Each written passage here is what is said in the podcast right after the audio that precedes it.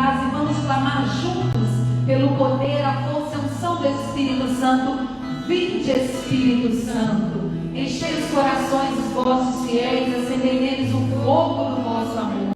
Enviai, Senhor, o vosso Espírito e tudo será criado, e renovareis a face da terra. Oremos, ó Deus, que instruíste os corações dos vossos fiéis, com a luz do Espírito Santo, fazei que apreciemos retamente todas as coisas segundo Espírito e gozemos sempre da sua consolação. Por Cristo Senhor nosso.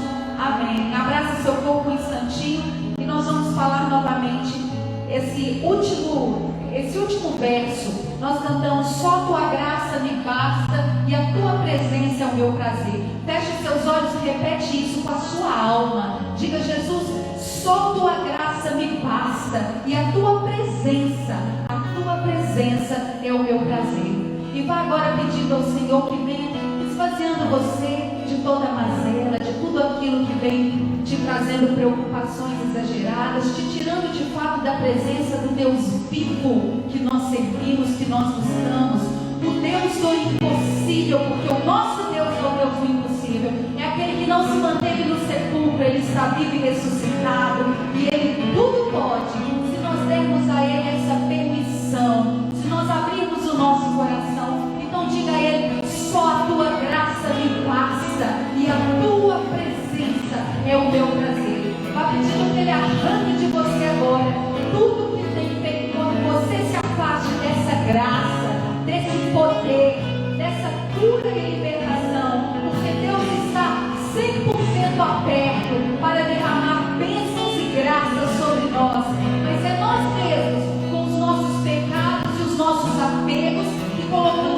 barreiras entre nós e o ressuscitado, e aquele que é eterno, e o todo que é o nosso Deus. Diga a Ele com a tua alma: só a tua graça me basta, e a tua presença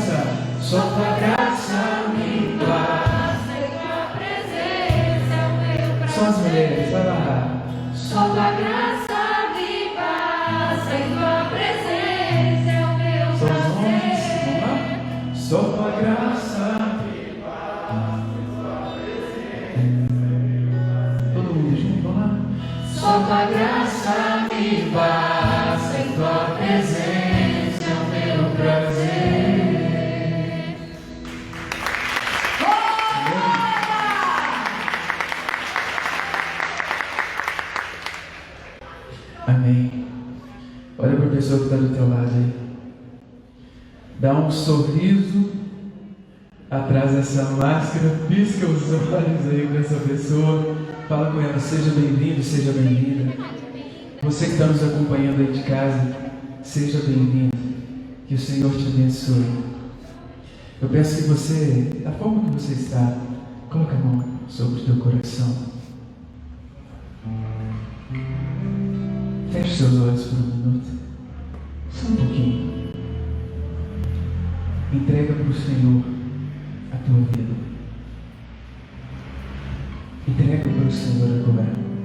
teu ser. Entrega para o Senhor as tuas misérias. Entrega para o Senhor a tua alegria. Entrega para o Senhor o teu louvor. Entrega para o Senhor a tua tristeza. Entrega para o Senhor a tua angústia. Senhor, é tudo teu. Algumas pessoas estão com o coração um pouco mais acelerado. Outras estão na paz. Você está sentindo aí teu coração bater? E a cada batida do teu coração é o Senhor Jesus através do Espírito Santo falando para você, meu irmão, minha irmã, eu te amo. A cada batida do teu coração é o Senhor falando para você, te amo, te amo, te amo, te amo, te amo, te amo. A cada batida do teu coração é Nossa Senhora dizendo para você: Estou contigo, estou do teu lado, intercedo por ti, intercedo por ti. Meu coração está pulando tanto que parece que vai sair do peito. Porque nós conseguimos sentir a presença de Deus aqui nesse lugar. Nós conseguimos sentir o som do Espírito Santo aqui nesse lugar. Porque é Ele que nos move, é Ele que nos movimenta, É Ele que faz eu e você ter empatia para o próximo, para com o próximo. É Ele que nos revela esse amor empático que é o tema qual nós vamos tratar hoje. Somente por ti, Senhor, e em ti conseguimos uma vida melhor, uma vida de graça, uma vida de paz. Ei, Deus está falando com você. É contigo. É contigo. Carol, Amanda, Ricardo, Rodrigo, Graça,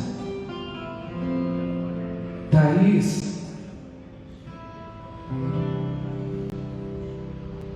Ei, é contigo.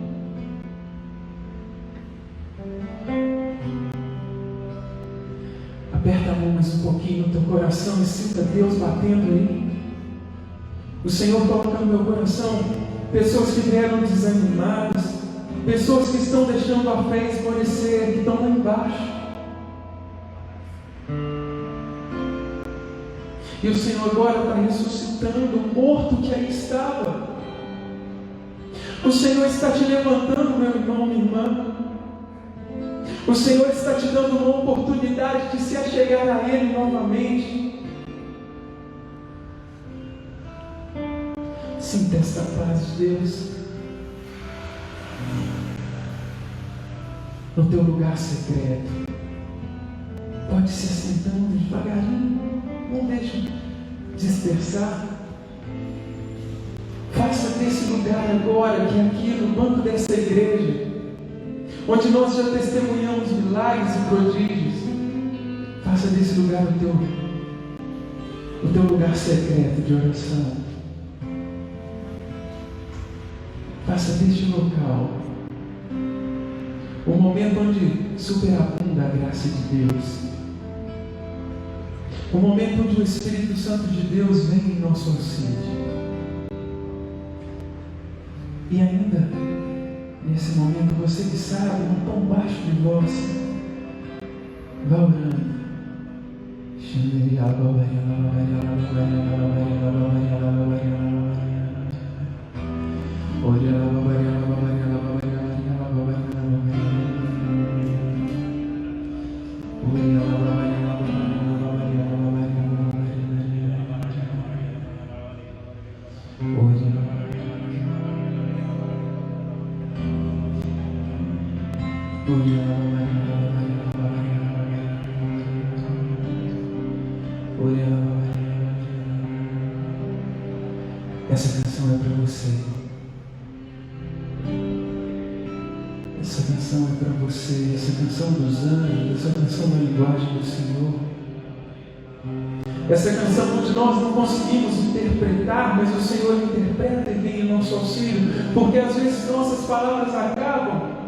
nós não conseguimos expressar o que nós estamos sentindo e o Senhor vem em nosso auxílio, como diz em Romanos e vem nos socorrendo, vem nos tirando do buraco, vem nos tirando da onde da escuridão, onde nós não sabemos talvez nem como entramos, mas não sabemos como sair também. O Senhor vem até o sim e vai orando.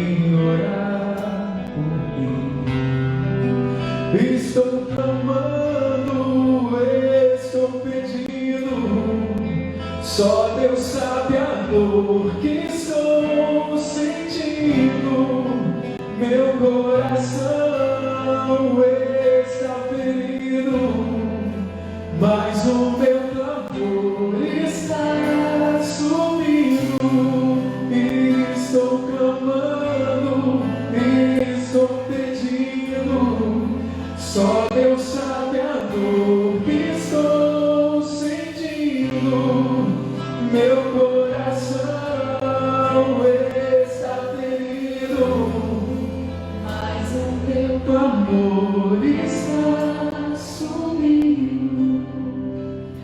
O Senhor toca também em pessoas, mais pessoas, que tiveram o diagnóstico do câncer. E o Senhor diz para você, meu irmão, minha irmã, que Ele te dará a força necessária ele te dará a força necessária, Ele não está prometendo a cura. Talvez a tua cura é uma cura muito maior do que você imagina. A cura das pessoas que estão do teu lado, a cura da tua família, a união da tua família. Mas Ele está falando que vai te dar a força necessária. A força necessária. Creia no poder de Deus. Espírito Santo.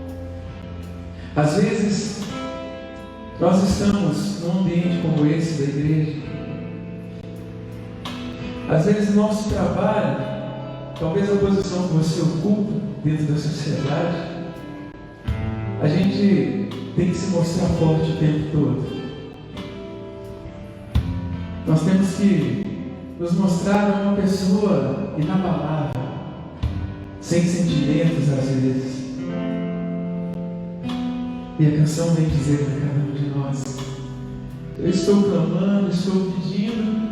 E muitas das vezes nós mostramos uma coisa, mas por dentro de nós está tudo arrebentado.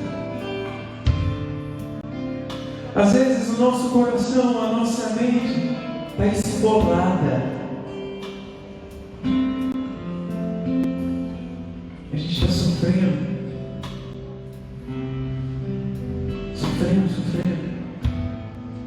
Hoje uma irmã pediu oração para gente porque foi diagnosticada com câncer, fez a biópsia.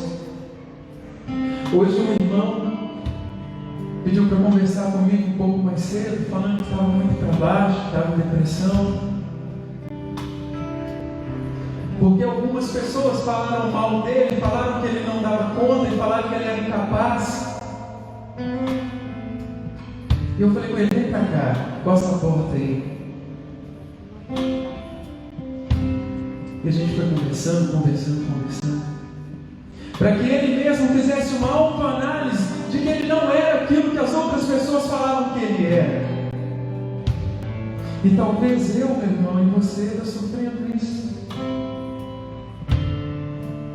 Talvez você está passando por isso.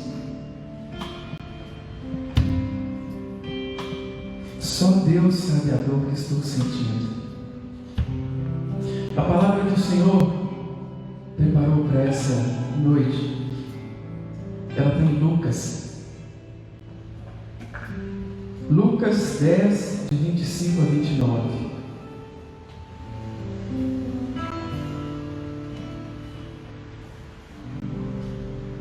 O nosso tema é amor empático.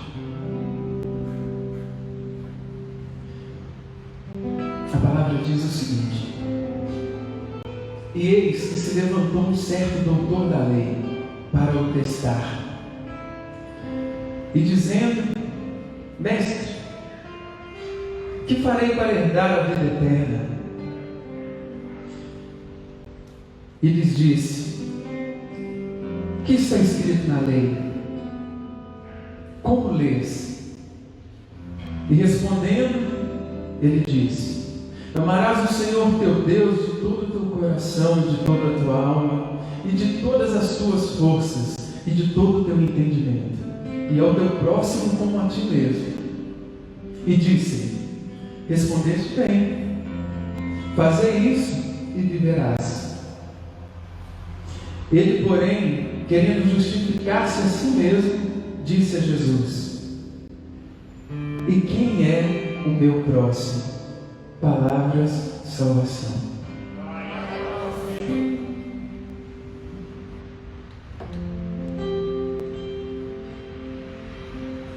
Quando eu parei para preparar essa pregação, eu fiquei encantado com a forma que Jesus utilizava para poder explicar coisas tão enigmáticas, coisas tão difíceis, de uma forma tão simples.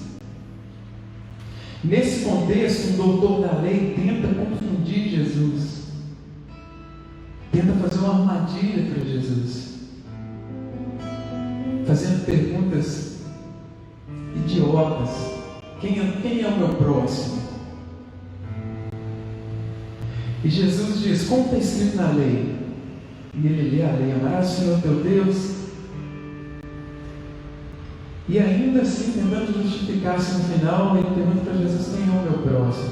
E Jesus continua nessa palavra, um pouco mais para frente, conversando com esse doutor da lei através de parábolas. E ele diz o seguinte, no contexto. Ele fala uma certa vez, um jovem, ele andava pelas ruas e ele foi espancado, roubaram ele, bateram nele, ele ficou muito machucado e ele ficou caído no chão. E Jesus continua. Próximo dele passaram um sacerdote. E o sacerdote estava andando, viu aquele jovem judeu ali todo machucado, atravessou a rua e foi embora. Depois passou um levita e fez o mesmo. Ele olhou para o jovem, todo machucado, falou assim: Ah, passa direto, passou direto. E depois veio o samaritano.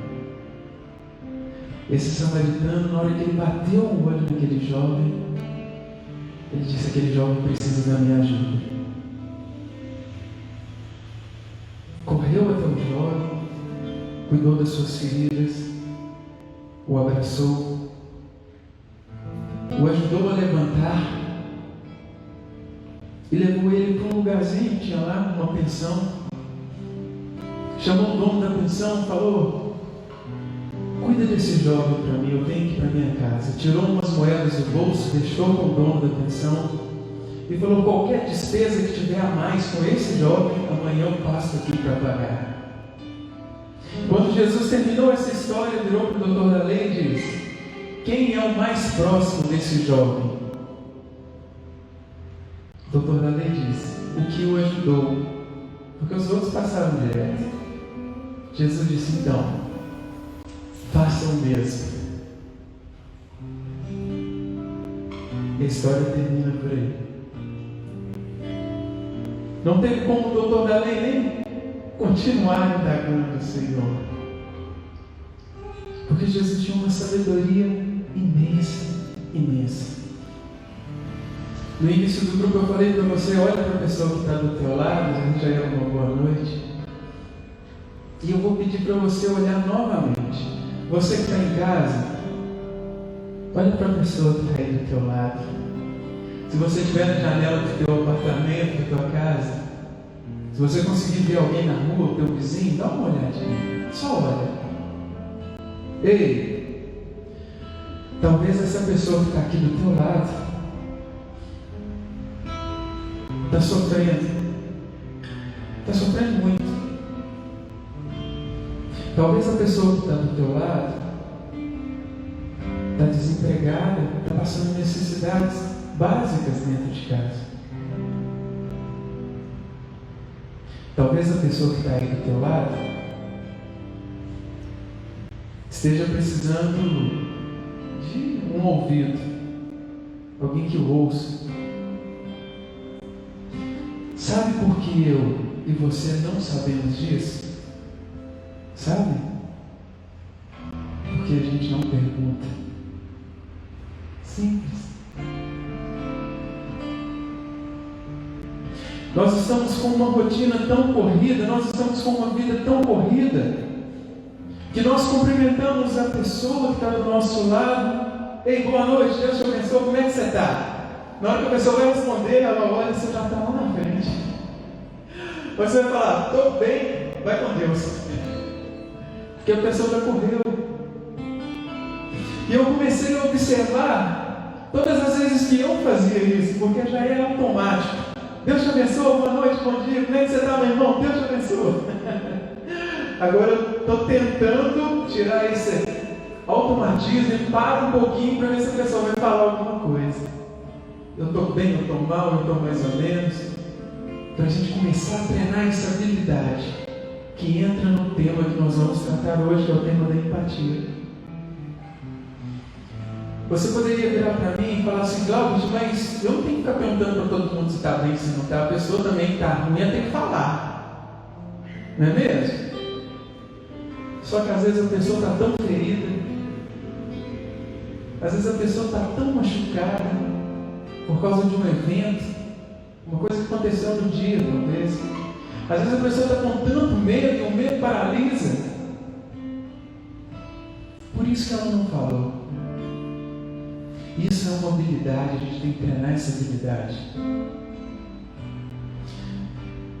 Esse Evangelho de Jesus, como outros, ele nos mostra que Jesus, no tempo que ele teve aqui na terra, como homem, que ele se fez homem, a impressão que eu tenho, a imagem que eu tenho de Jesus é como se ele tivesse junto com ele, além das curas espirituais que ele fazia, inclusive é, simplesmente por passar perto das pessoas, as pessoas se sentiam bem, eram curadas mentalmente, mas ele também ajudava aquelas pessoas fisicamente, ele curava as pessoas fisicamente. E a impressão que eu tenho é que ele andava com uma maleta muito grande de primeiros socorros. Porque todo lugar que ele passava, ele tinha uma empatia com aquele povo, e ele parava, e ele conversava, e o povo expressava o que eles sentiam, as suas necessidades, e quando era da vontade do Pai, ele virava para aquelas pessoas, conforme ele curou, cego, coxo, conforme ele curou viúva de Naim, Conforme ele multiplicou os pães e os peixinhos para poder alimentar uma grande população. Conforme ele curou, passando no meio de uma multidão, aquela jovem que o tocou de uma forma diferente. E Pedro e as pessoas que estavam do lado dele falavam: Jesus, mas como assim alguém te tocou? Nós temos aqui aproximadamente 8 mil pessoas, todo mundo andando atrás do Senhor, e o Senhor andando, o Senhor vira para a gente e fala: Alguém me tocou. Como? Mas alguém havia, havia o tocado de forma diferente. Meu irmão, nós temos que treinar essa habilidade, nós temos que conseguir visualizar além das palavras, além do que a gente vê. Porque às vezes a pessoa está te falando uma coisa muito pequena e muito simples, mas por detrás daquilo ela está falando: me ajuda, eu vou suicidar. Me ajuda, porque se você não me ajudar, pelo amor de Deus, eu vou cair em depressão.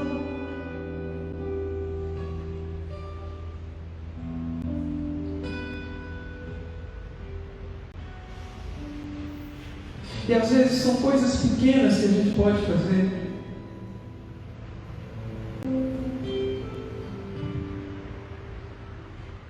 Eu partilhava com Rosivaldo hoje.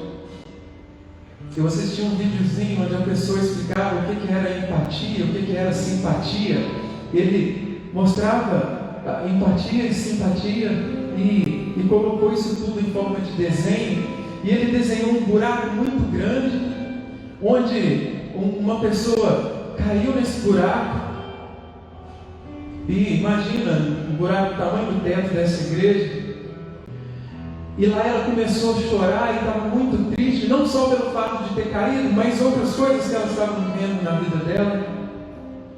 E de repente chega um jovem, coloca uma escada, desce, e quando ele desce, ele chega perto da pessoa. E simplesmente pelo fato de ver que ela estava triste, ele também ficou triste. E ele chorou junto com ela. E a pessoa simplesmente por sentir a segurança daquela pessoa que estava próxima, chorando junto, começou a desabafar, começou a falar, falar, falar, falar de vários problemas que ela tinha na vida dela. E depois esse jovem virou para ela e falou assim: ó, não sei como, como eu vou te ajudar, mas eu posso te dar um abraço. Isso é empatia. Sentir junto. É se colocar no lugar do outro. No mundo do outro, tentando viver e sentir o que o outro está sentindo não na mesma totalidade, porque neurologicamente é impossível, mas sentir no, no mundo do outro como ele estaria sentindo, porque talvez uma coisa muito simples para a gente é muito pesado para o outro, e que cessem os julgamentos.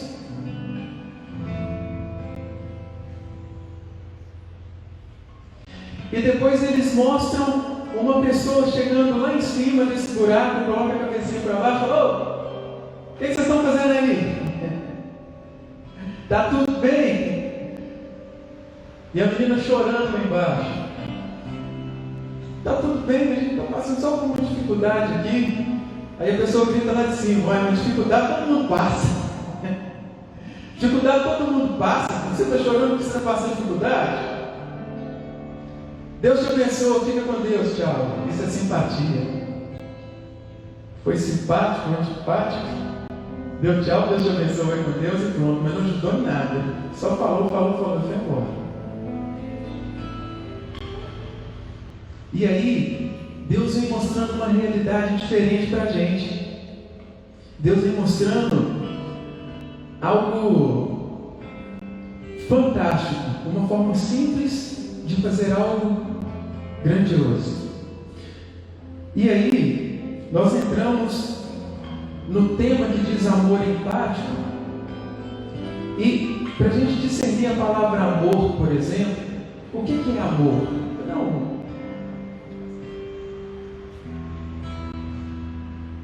Eu vou cantar um trechinho de uma música que vai falar um pouquinho da palavra que está em 1 Coríntios 13, de 4 a 7, que explica o que, é o amor. Ela diz assim, ó, se você souber, cante conosco, só um pedacinho.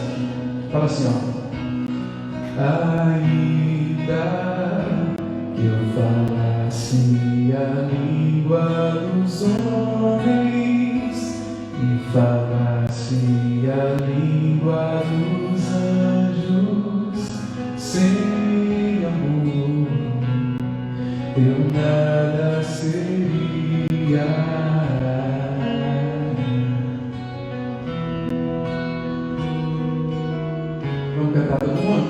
Yes.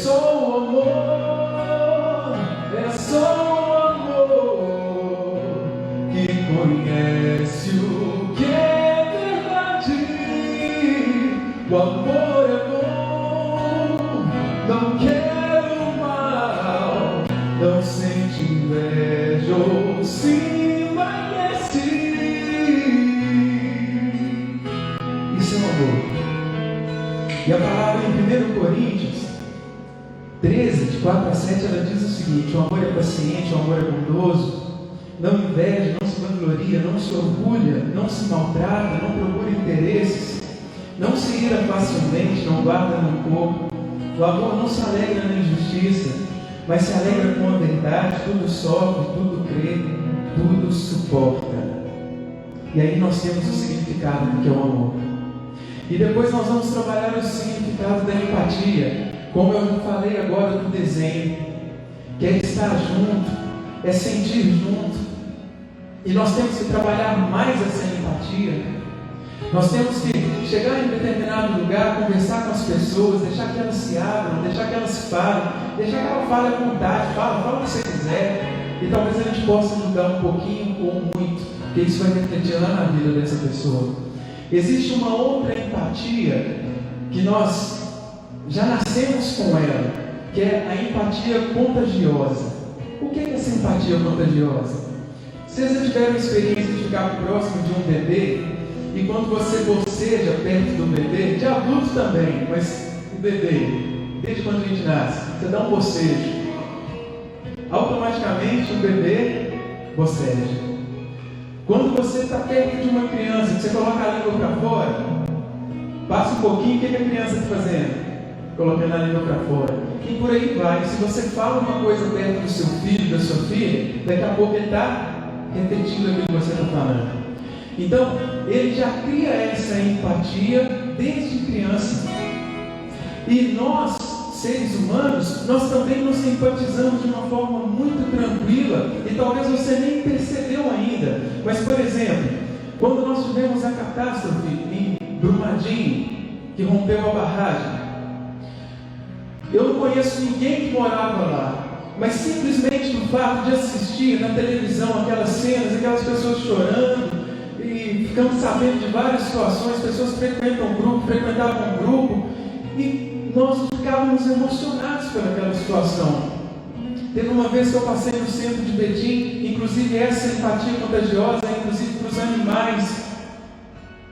Teve uma vez que eu passei no centro de Betim, vi que um carro atropelou um cachorro, e o cachorro morreu na hora, passou em cima dele. E aí tinham outros cachorros que estavam com ele, e os cachorros chegavam perto, latiam, latiam, alguns uivavam, como se estivesse chamando aquele cachorro, falando assim: vem para cá, vem para cá. Você conseguia perceber a tristeza dos animais, tentando se expressar com aquele outro animal que estava ferido. Gente, se a gente for, se for explicar isso cientificamente, nós temos um neurônio chamado neurônio espelho, que ele espelha as, espelha as atitudes do outro, mesmo sem a gente querer voluntariamente. E essa habilidade da empatia, que não é contagiosa, que é automática e voluntária, nós podemos desenvolvê-la, porque é uma habilidade, é uma competência, nós conseguimos desenvolvê-la.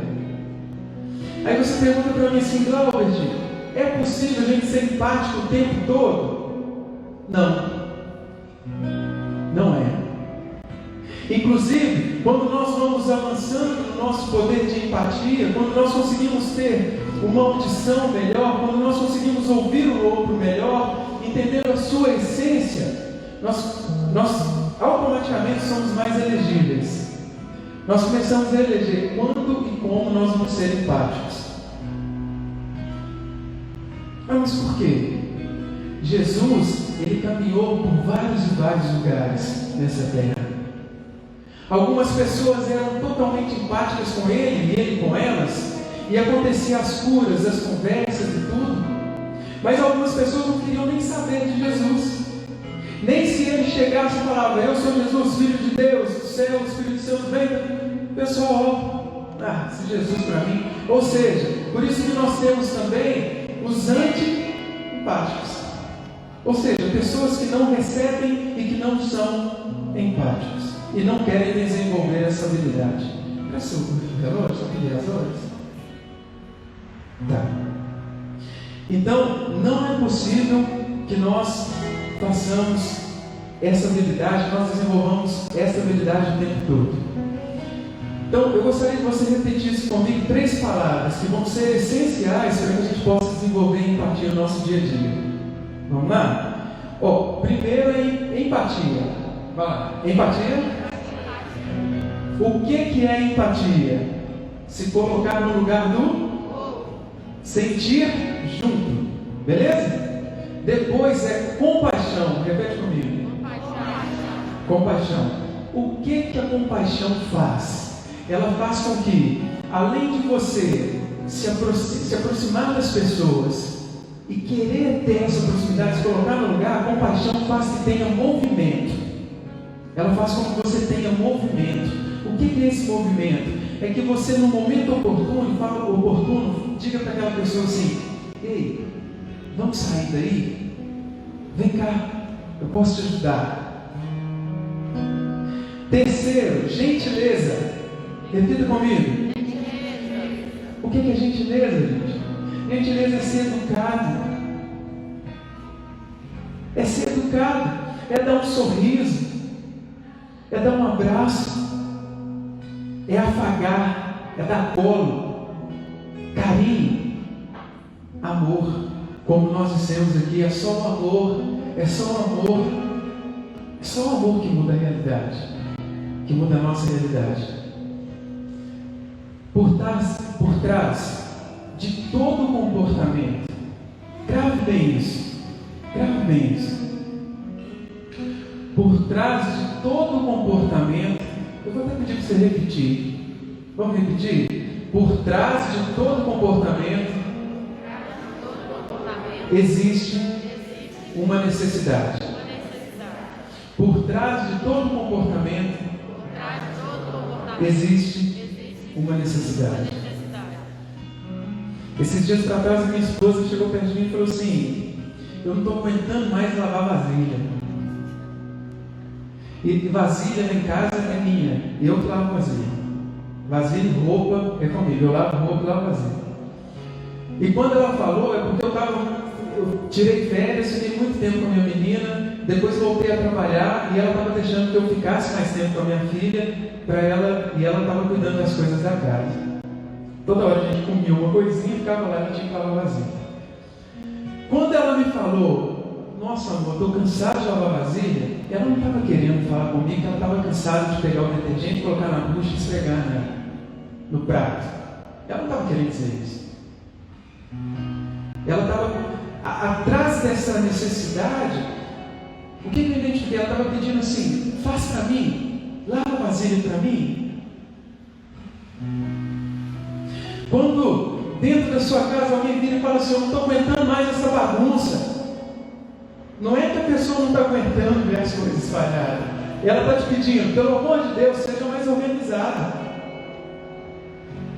Quando a tua esposa ou teu marido fala com você assim, nossa, você fala demais.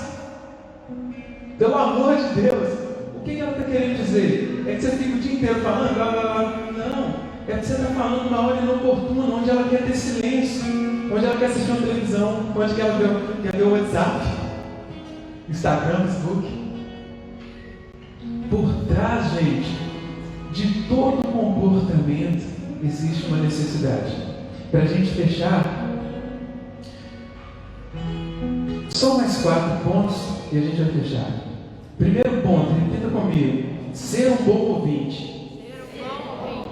Para a gente desenvolver a habilidade da empatia, esse tema é muito extenso. Mas nós já vimos que nós temos uma empatia contagiosa, que é automática desde o nascimento. E nós temos uma outra empatia que é essa empatia de chegar próximo, de, de falar e tal. Então, para a gente desenvolver essa habilidade, primeiro ponto, ser um bom ouvinte. Ser um bom ouvinte, gente, eu sentei para conversar com o Sérgio, o celular tem tanto silencioso. O Sérgio está querendo falar um negócio sério comigo da mãe dele que mora lá em São Paulo. E eu estou mexendo no WhatsApp. Ele está assim, ó Cláudio, minha mãe, senhor, está lá passando. Aí eu, peraí, Sérgio, eu responder uma mensagem que o pessoal me mandou agora no grupo aqui. Aí o Sérgio vai de novo, fala assim, eu vou tentar de novo. Aí ele começa a falar. Aí eu falo assim, ô Sérgio, deixa eu ver isso aqui eu tenho que resolver um negócio aqui da operadora de televisão aqui, né? Aí eu, quando, quando eu falo a segunda vez, o que, que vai acontecer? O Sérgio vai sentir empolgação de continuar falando comigo? Ele vai falar assim, pelo amor de Deus, estou tentando falar com o cara, o cara presta atenção no que eu estou falando. Segundo ponto, dentro da psicanálise, a gente está estudando associação livre, dentro da psicologia também. O que é associação livre? é deixar que a pessoa fale sem julgamento. Sem julgar, ah, porque não sei o que, eu estou tendo um outro relacionamento, ah, mas isso, é pecado? Pelo amor de Deus, eu acabo de ser pecador. A pessoa travou já, não vai falar mais nada. Como é que eu vou criar empatia? Se a pessoa está me procurando para falar alguma coisa, é porque ela fez alguma coisa que está fora do prumo. De acordo com a perspectiva dela. Então eu tenho que ter essa abertura de não julgar, deixar ela falar, fala tudo que vem na cabeça. E depois eu vou ver se eu consigo ajudar ou não. Talvez eu faça igual o desenho que eu falei com vocês, eu não consigo te ajudar, não abraço. Pronto. Então diga, repita comigo, associação livre. Sem julgamento e sem preconceito. Terceiro ponto. Não faça comparações. Talvez num outro momento você, você até possa fazer. Gente, a pior coisa que tem, você fala assim com a pessoa, eu estou com dificuldade, Ana, passando uma dificuldade financeira, conta atrasada. Antes de você terminar, você fala assim, ó, 99% da população brasileira deve. Se você pegar um índice de gente que está devendo banco, perdeu casa, perdeu carro, o que, que é isso? Você está triste porque você está devendo mil reais ali? Mil reais é pouco demais, está doido? Aí você, se a pessoa tiver numa pinguelinha para poder cair, você acaba de jogar dentro do buraco. Às vezes você chega perto da pessoa, às vezes a pessoa vira para você, quer ver? Dá um sol maior, entendeu? Às vezes a pessoa vira para você e fala assim, ó. Eu queria ter na vida simplesmente um lugar de mato verde para plantar Uma casinha branca de varanda, um quintal e uma janela, só para ver o sol nascer. Eu um dia que uma pessoa chegou perto de mim e falou que queria morar no meio do mato. Na hora eu já ia falar com ela, pelo amor de Deus, você tem bala na agulha para morar em qualquer condomínio que você quiser. Você queria morar no meio do mato, fogão de lenha, tal, tal. Aí depois eu pensei assim, gente, tem vida melhor que isso não? Depende da realidade da pessoa. Se ela quer isso, acabou. Tudo bem. Não tem certo nem errado, nem que você escolheu para sua vida. Então, não faça comparações. Sem julgamento. O último ponto, seja sincero, seja gentil, seja você mesmo. Seja você mesmo. Se você sabe, sabe, vou ajudar. Se você não sabe, pronto, acabou, não sei. O que, que eu posso fazer para te ajudar? Teve uma vez aqui no grupo de oração, uma, uma serva chegou perto de mim e falou assim: Toco, como é que eu faço para poder ajudar alguém que está com uma crise de ansiedade muito forte? Que está entrando numa depressão. Eu falei: Você vai acompanhar? Vou. Eu falei: Então vamos conversar. Ou seja, não sabia, mas conversou e acompanhou. E essa pessoa está aqui em nome de Jesus, glorificando, louvando, agradecendo a Deus. Talvez não estaria se não tivesse um acompanhamento. Talvez não estaria nem no nosso meio mais. E é assim. Quando a gente não sabe, a gente tem que pedir ajuda. A gente tem que estender a mão e falar, me ajuda, pelo amor de Deus.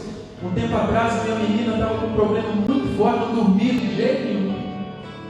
O menino ficava a noite inteira acordado. Eu perguntava para os outros, eu falava assim comigo, isso é normal. Quantos anos que tem? Eu falei, dois. Ele falou assim, não, o menino fica até uns três, quatro anos, não dorme de noite não. Eu falei, então não vou morrer aqui.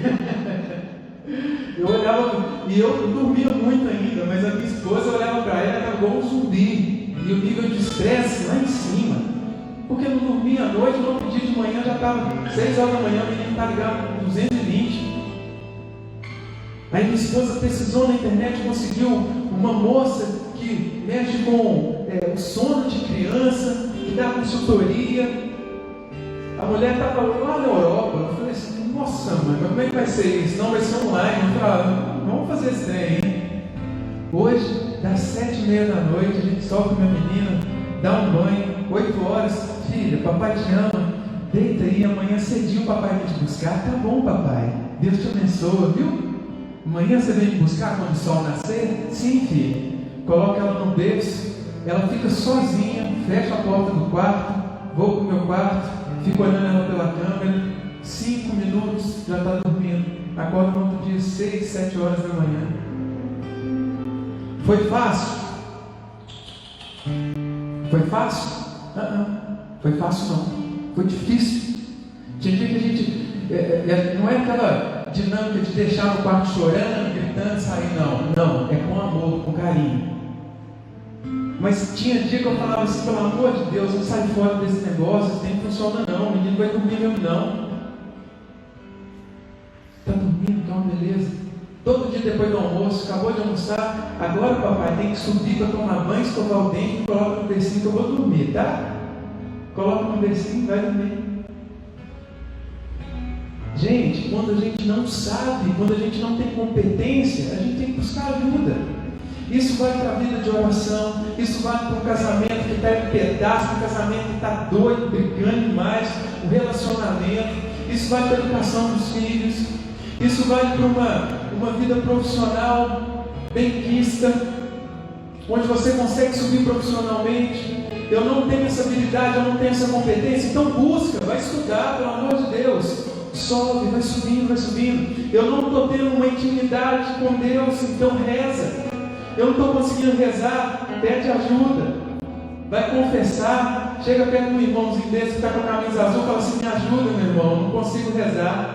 Eu tenho certeza que muitos de nós aqui vão conseguir dar um apoio, uma ajuda para vocês, para que você consiga evoluir, evoluir na graça de Deus. Então vamos fechar, vamos para cá. Quem Thaís, do quadro de Nossa Senhora, cadê? Pode vir caminhando para cá. Nós vamos cantar somente o refrão dessa música de novo, Monte Castelo para a gente fechar essa pregação. Que Deus abençoe cada um de vocês. Que Nossa Senhora passe em frente. Que o Espírito Santo de Deus ilumine a vida de cada um de vocês que estão em casa e vocês que estão aqui. E que a gente possa cada dia mais desenvolver essa habilidade da empatia. Amém? Louvado seja o nome do nosso Senhor Jesus Cristo.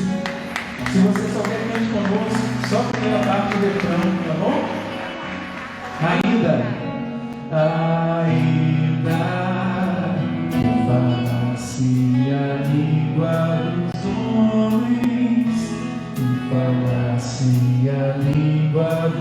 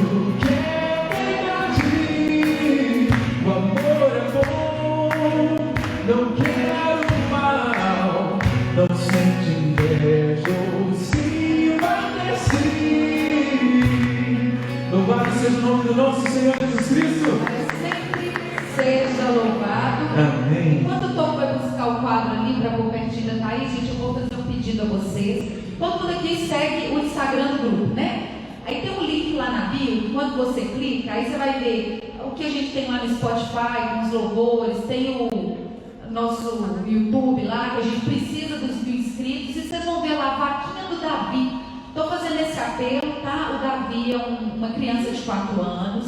Os pais, que a Bárbara e o Zezinho, são um, é um jovem casal da renovação carismática, sempre à frente, né? Todo mundo conhece, né? Das coisas da igreja. E devido a complicações, erros médicos, enfim, o Davi tem uma série de problemas, eles lutam judicialmente, agora é, parece que suspenderam a doação das fraldas, é, um, é uma série de coisas então, estou fazendo esse apelo, por favor, entra lá nesse link da Bíblia, vocês vão ver vaquinha do Davi. E aí eu pedi até o Ricardo para colocar nos stories, é, marcar a Bárbara, que é a mãe do Davi, quando vocês clicarem lá, vocês vão entrar na página da Bárbara. Aí lá nos destaques está escrito assim, testemunho. Eu tenho certeza que quem é aquele que clicar aqui, naquele testemunho lá e, e entender a história do Davi, não há como a gente não se envolver e ajudar diante de tudo que aconteceu. Ela explica com riqueza de detalhes. Foi, foi, erro médico, forçaram o parto, o menino caiu no chão na hora que nasceu, nem seguraram o menino. Então, assim, é, é muito absurdo tudo que aconteceu. e fica brigando, com confusão de justiça e os advogados parecem lá dão em média forte, mas enfim. Vocês vão entrar, vão entender e está tudo lá escrito, está no link da tá? Vem, filha Ana. É, fica de máscara que eu tiro. Meu nome é Thaís, eu moro no Entra. Eu vou tentar ser bem breve e vou tentar não chorar.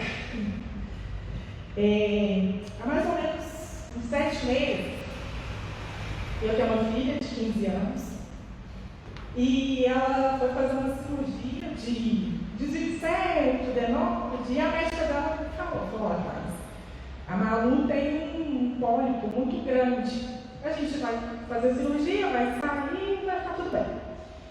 Falei, beleza. Ela fez a cirurgia, ela falou assim, olha, faz é protocolo do hospital, a gente mandar para biópsia. E quando fala biópsia, a gente morre, né? Eu falei, ah, Jesus. Mas, vamos lá. Fui trabalhar, enfim. Quando foi uma, uns três dias depois, a médica me ligou e falou, Thaís, eu preciso que você venha aqui. Quando ela falou, preciso que você venha aqui, eu liguei para minha mãe falei, só, não você vai comigo, porque se ela pediu para eu ir, é porque alguma coisa aconteceu. E assim, foi eu, minha mãe e o pai dele. Chegando lá, tinha assistente social, tinha aquele monte de médico, eu falei, pronto, a menina está morrendo. E aí a médica falou, olha, a Maria Luísa, na biópsia, deu que ela está com um linfoma de Burkitt e tal, mas fica tranquila que vai dar tudo certo. Eu não queria junto, bom com a né? Morri de chorar, mas vamos lá. Ela indicou, ela falou, eu não faço esse tratamento, mas eu vou te indicar um médico. Já ligamos para o médico na mesma hora, atendeu a gente, e assim a gente foi lá, pediu um monte de exame, e ela começou o tratamento. Quando, e assim, no auge do meu desespero, do meu egoísmo, eu questionei, sabe? Falei, Deus, por que na minha casa? Por que com a minha filha? Por que comigo? O que, que eu fiz de tão ruim assim para estar acontecendo isso? Ela é uma criança. E aí eu conversando com uma pessoa, ela falou assim, Thaís, calma, a gente vai fazer o seguinte, a gente vai começar a pedir a Deus, você vai entregar, vai confiar e vai pedir a Deus que aumente sua fé todos os dias. E assim eu fiz. Eu acordava de madrugada e ia orar. Às 15 horas era o texto da misericórdia. Eu falava, Deus, eu estou entregando a vida da minha filha, que é o que eu mais amo. Então você dá seu jeito. e aí ela foi. E nesse, nesses sete meses, a gente, Deus vai colocando pessoas que a gente vê que era um problema grande, era, mas que tinha outras como assim, imensamente maiores.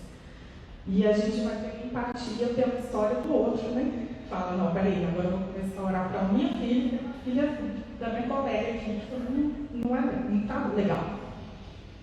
Quando tem mais ou menos um mês, um mês e meio, uma amiga minha entrou para mim e falou assim, a gente precisa de voltar aí para o grupo. E eu falei, ah, tá, vamos. Cheguei aqui na primeira terça-feira, eu estava. Eu não sei nem falar qual era o meu sentimento, eu estava com muito medo. Eu estava porque eu não sabia o que, que ia acontecer. É porque é muito certo, a gente não sabe o que, que vai acontecer. E a médica falou assim, olha, o tratamento dela está acabando, ou não. Então vai depender dos exames, então vai fazer, enfim. E aí uma pessoa do grupo veio e me deu um abraço. Eu falei, gente, menina doida, né? Meio pandemia, quem está abraçando nós alguém, né? Ela me deu um abraço. E nesse abraço, eu permiti, me permiti chorar, sabe? Porque eu não podia chorar na minha casa, porque eu precisava ser forte ela. No meu trabalho eu não podia chorar porque tinha outras pessoas. Quando eu estava com as minhas amigas, eu queria aquele momento para eu de, desligar daquilo. E eu chorava como se não existisse o amanhã. E parece que foi um, um abraço de para desabafar mesmo, sabe? de consolo, de, de que, no fundo, a pessoa queria falar, vai ficar tudo bem. Beleza, fui para casa. Quando foi na segunda-feira, eu voltei na mente e falei assim, agora é a hora, a gente vai fazer os exames para Maria Luísa. Ah, Jesus. Aí eu mandei no meu grupo de amigos, falei, gente, reze por nós, porque essa semana é decisiva, assim. E assim a gente começou a juntas e tal, fizemos os exames.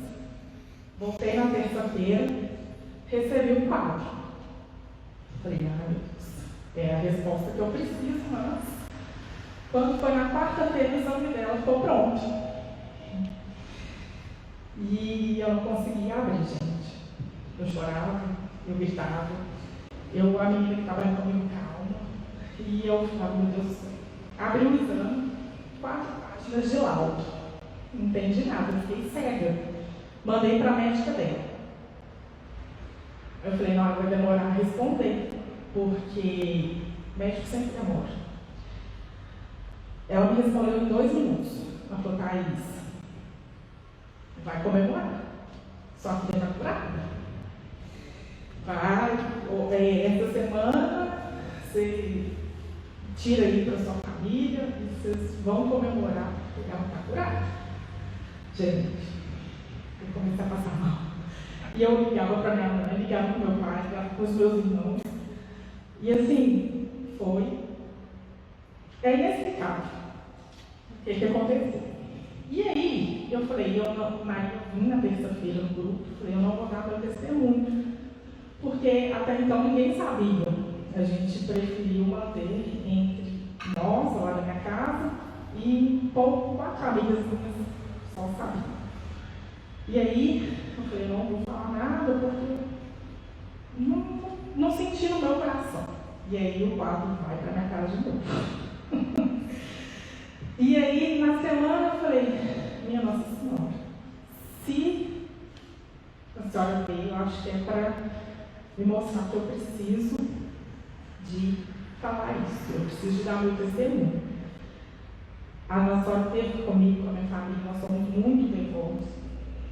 E assim, foi o maior presente que eu já tive toda a minha vida. Foram dias difíceis que eu realmente achei que eu não ia aguentar. Mas ela deu a cura para minha filha. E hoje eu ia passar esse quadro, eu já, desde o primeiro dia, eu tinha uma pessoa na minha cabeça. Mas eu acabei de mudar de ideia. E eu quero falar com essa pessoa que eu vou entregar, que eu não sei o que ela está passando. Eu acolhi, eu na verdade já vi ela algumas vezes. Mas eu quero dizer para ela que vai ficar tudo bem. E que faça como eu, entrega, confia e peça para aumentar a sua fé, que vai dar tudo certo.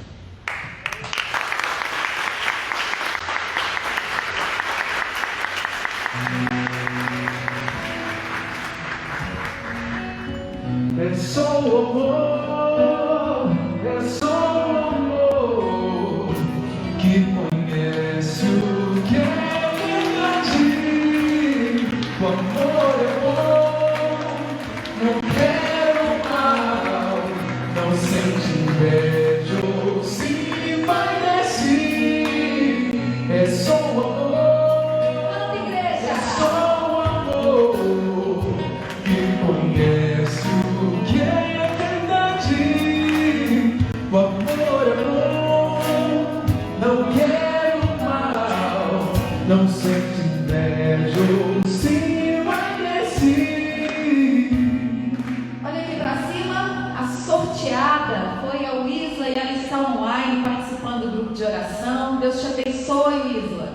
como Tiago, você foi escolhida por Nossa Senhora Rainha da Paz.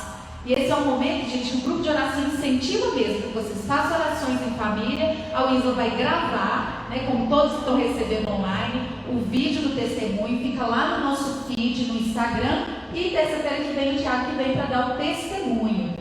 É, não mais nada de recado, a gente meio que passou na hora. O ofertório está lá atrás, aqui minha mãe já está levando. Quem para? Minha mãe está levando nada, tá? Quem passar por lá, a gente pede, por favor, colabore tributo, porque quando a gente traz as pessoas, a gente né, colabora com eles, contribui. Gente, vamos ficar de pé? Porque o negócio era até 9 horas, né? Louvado seja Deus, né, gente? Graças a Deus. Não tem nada normal, não. Então tá. Ergue a sua mão direita em direção à cruz e vamos rezar. A cruz sagrada seja minha luz. Não seja dragão meu guia. Retira-te, Satanás. Nunca me aconselhe coisas vãs. É mal o que me oferece. Bebe tu mesmo os teus venenos. Levanta-se Deus, intercedendo a bem-aventurada sempre Virgem Maria. São Miguel Arcanjo e toda milícia celeste que sejam dispersos seus inimigos e fuja da sua face todos que vos odeiam. Em nome do Pai, do Filho e do Espírito Santo. Amém! Dá bate palmas para Jesus, dá uma glória a Deus! Vamos em paz, que o Acompanhe até terça-feira que vem, se Deus quiser. Deus abençoe, gente. Com Deus.